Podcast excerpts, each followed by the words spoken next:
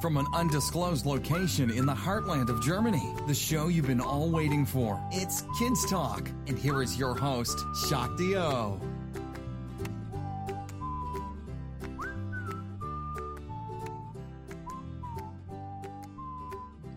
Hallo, willkommen zu unserem Podcast unser Gast ist Professor Dr. Lindemann aus der Uniklinik Ulm. Warum wolltest du eigentlich ein Ohrenarzt werden? Ich wollte ein Ohrenarzt werden, weil ich als Kind häufig Probleme hatte mit der Nase und den Nasennebenhöhlen und oft krank war. Und ich hatte einen ganz netten HNO-Arzt zu Hause, den ich ganz toll fand. Und dann habe ich ganz früh gesagt, ich möchte HNO-Arzt werden. Und ehrlich gesagt habe ich Medizin studiert, um HNO-Arzt zu werden, weil ich das HNO ganz, ganz toll fand. Boah, toll. Macht es dir Spaß zu operieren? Ja, operieren macht mir Spaß, wenn danach die Patienten gesund sind. Also wenn man den Patienten, also den Menschen dadurch helfen kann durch die Operation, dann macht das Spaß. Manche Operationen, wenn die Patienten ganz, ganz schwer krank sind und wenn man sehr viel operieren muss, dann macht Operieren manchmal auch nicht so viel Spaß. Aber meistens macht es Spaß, weil man ja Kinder und Erwachsene durch die Operation dann wieder gesund operieren kann. Und das Schöne ist, wenn man HNO macht, wir haben viele kleine Kinder, kleine Mädchen, so wie du. Wir haben aber auch Erwachsene und wir haben alte Menschen. Wir operieren eigentlich durch, durch, durch das gesamte Alter und äh, dadurch ist es ganz, ganz abwechslungsreich. Gut. Wie lange bist du eigentlich schon Arzt? Ich habe nicht so viele äh, Daten und so im Kopf, weil ich mir die nicht so gut merken kann, aber ich bin genau Arzt. Ich habe angefangen zu arbeiten am 1.12.1997 und bin quasi, da muss ich jetzt rechnen, 97, also quasi 21 Jahre mache ich das jetzt schon. 21 Jahre arbeite ich schon als HNO-Arzt. Toll. Was macht dir eigentlich ähm, bei deinem Beruf Spaß? Also Was am mir- meisten? Was mir am meisten Spaß macht, ist, dass man sich eigentlich relativ viel bewegen kann. Also ich bin mal in der Ambulanz, dann laufe ich mal rüber in die Kinderklinik, um nette Mädchen zu untersuchen und, Kinder zu untersuchen. Dann ist man wieder im OP.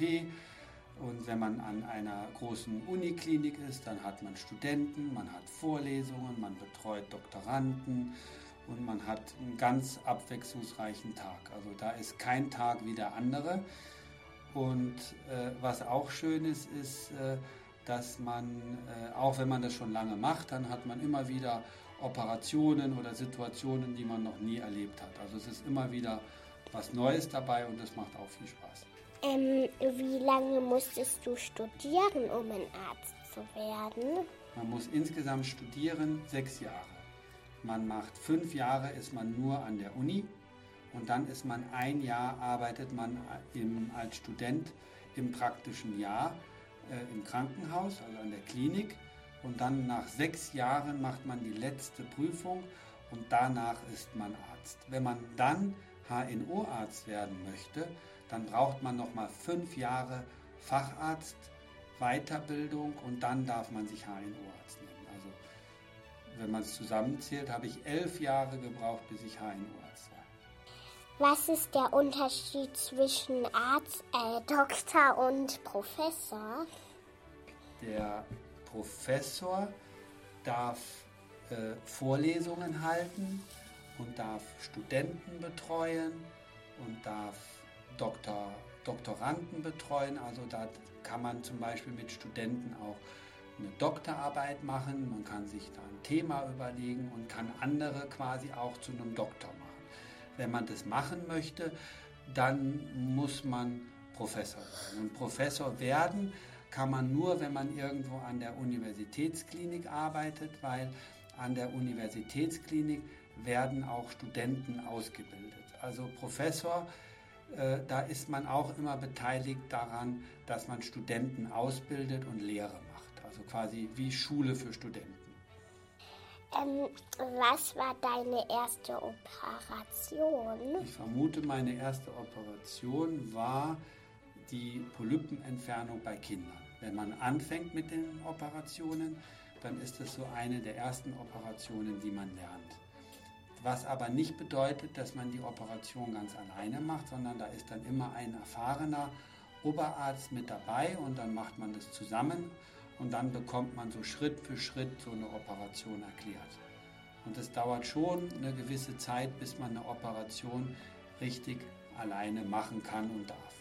Mhm. Da ist am Anfang immer ein erfahrener Arzt mit dabei. Wenn du, also wenn du, also jetzt, wenn du ein Telefon hättest ähm, und dem also deinen kleinen Körper anrufen würdest, was würdest du ihm für Tipps geben?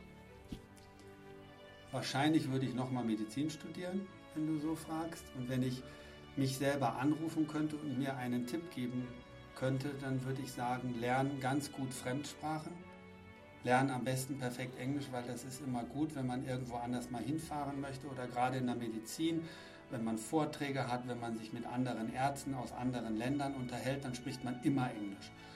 Und wir haben auch oft Kurse, die wir auf Englisch halten. Wir schreiben so Bücher auf Englisch und da muss man gut Englisch können. Und das, glaube ich, ist wichtig. Und man muss das machen im Leben, was einem Spaß macht. Und was für Tipps würdest du anderen kleinen Kindern geben? Anderen kleinen Kindern? Wenn die kleinen Kinder hm. liebe Eltern haben, dann sollen sie ganz oft auf die Eltern hören und nicht immer denken, sie müssen das anders machen, als die Eltern das wollen. Weil eigentlich wollen die Eltern immer den Kindern helfen und die wollen, dass es den Kindern gut geht. Nur man denkt immer, man muss es manchmal anders machen, als die Eltern das wollen. Das würde ich empfehlen und da würde ich auch wieder sagen, man muss gucken, was einem Spaß macht und das, das sollte man lernen. Und wichtig ist, dass man zur Schule geht und dass man auch einen Schulabschluss macht und äh, dass einem, dass die Schule auch keine Bestrafung ist, das versteht man auch erst später, sondern dass die Schule ja einem was beibringen will und die Schule ist eigentlich was, was Gutes. Wenn man aber als Schüler da ist, dann sieht man das manchmal nicht so. Dann hat man Angst vor einer Prüfung oder sowas oder geht nicht gerne hin oder so. Aber eigentlich ist das was Schönes. Mhm. Also vielen Dank für deine Zeit und für deine tollen Antworten. Das waren sehr gute Antworten. Ich habe deine Fragen ganz gerne beantwortet und ich habe mich sehr gefreut und ich finde das eine ganz tolle Idee. habe ich gerne gemacht. Gut. Prima. Oh, und dann noch einen so großen Dank, dass du mir so arg bei meinem Hirnhautentzündung und Abzess geholfen hast. Das habe ich gerne gemacht. Das ist doch prima, dass alles so gut geworden ist und ich freue mich, dass du mich so besuchen kannst und ich finde das eine ganz tolle Idee. Danke, dass du da warst. Bitte.